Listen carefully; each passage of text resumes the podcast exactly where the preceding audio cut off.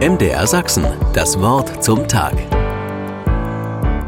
Zum Rückblick auf das Jahr 2022 gehört auch der Fußball. Ein Endspiel der Weltmeisterschaft mitten in der Vorweihnachtszeit. Das konnte ja nicht gut gehen. Aber viel Schlimmeres war von Anfang an schon schräg eingestielt.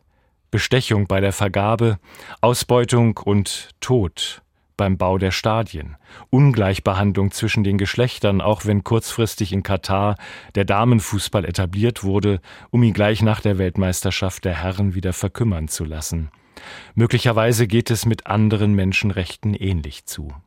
Aber blicken wir nicht nur auf fremde Länder. Das Geld hat den Fußball stärker im Griff, als es einer kollektiven Begeisterung für diesen schönen Sport zuträglich ist.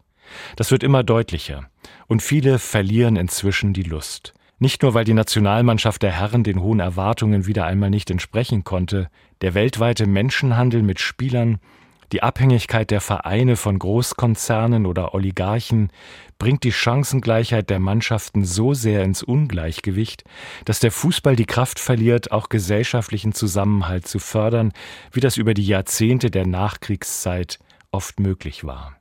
Was hülfe es dem Menschen, wenn er die ganze Welt gewönne, aber doch Schaden nähme an seiner Seele.